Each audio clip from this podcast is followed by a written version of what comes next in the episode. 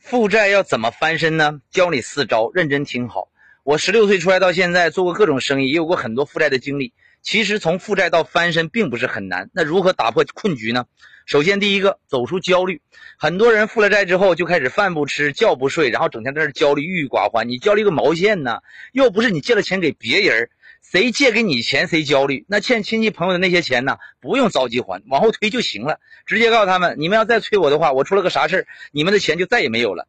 你要想让我还你们的钱，就不要来催我，给我时间，让我去赚钱。他们不就老实了吗？这个年头啊，欠钱的才是大爷呀，要钱的才是孙子。啊！你焦虑个啥呀？哼！第二个，赶紧堵窟窿。那亲戚朋友的钱是没有利息的，你可以慢慢往后推，慢慢还。但是欠的什么网贷或者信用卡那一部分是要赶紧还的，因为那些利息非常高，你赚的钱可能还不够还利息的。所以呢，需要先把利息给堵上。你说老杨，你不扯淡吗？啊，我要有钱，我还不知道还呢，我这不就没钱吗？你口袋里是没钱，但你看你现在有啥资产呢？比如说车子、房子、手表，能卖的赶紧卖。我第一次负债的时候，被逼无奈，我把家里的房子就偷偷卖了。当时我老婆跟我大吵一架啊，都想跟我离婚了。离婚就离婚，到底是要老婆还是要命？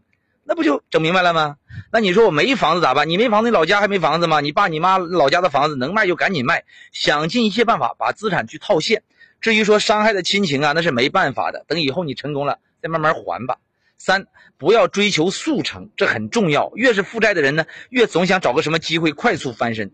这种人往往最容易被割韭菜。别人说个什么项目、什么股票、什么创业的机会，然后呢一忽悠就上道了，盲目的又去贷款又投钱，结果导致负债的窟窿越来越大。所以，当你负债的时候，你要明白，这是极其危险的阶段。你现在欠的这点钱，只要你脚踏实地去工作，哪怕你送外卖，从早上六点干到晚上十二点，一个月不休息，玩命干，一两年还是能还清的。就怕你抱着个什么一仗再翻身的幻想，结果越陷越深。要把你一切的空闲时间全部拿去赚钱，脚踏实地的干，一个月努力玩命干，还是能挣一两万的吗？千万不要飘啊！第四点就是你一定要省吃俭用，勒紧裤腰带过日子。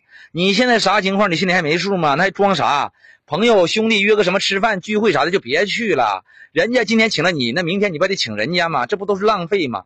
不管你过去多牛逼，过得多潇洒，那种生活啊都跟你说再见了。能吃八块钱的快餐就别吃十块的，衣服穿个二三十的就行了。住的房子租最便宜的，跟老婆孩子直接讲清楚，一个月生活费就那么五百块啊，过不了就再见。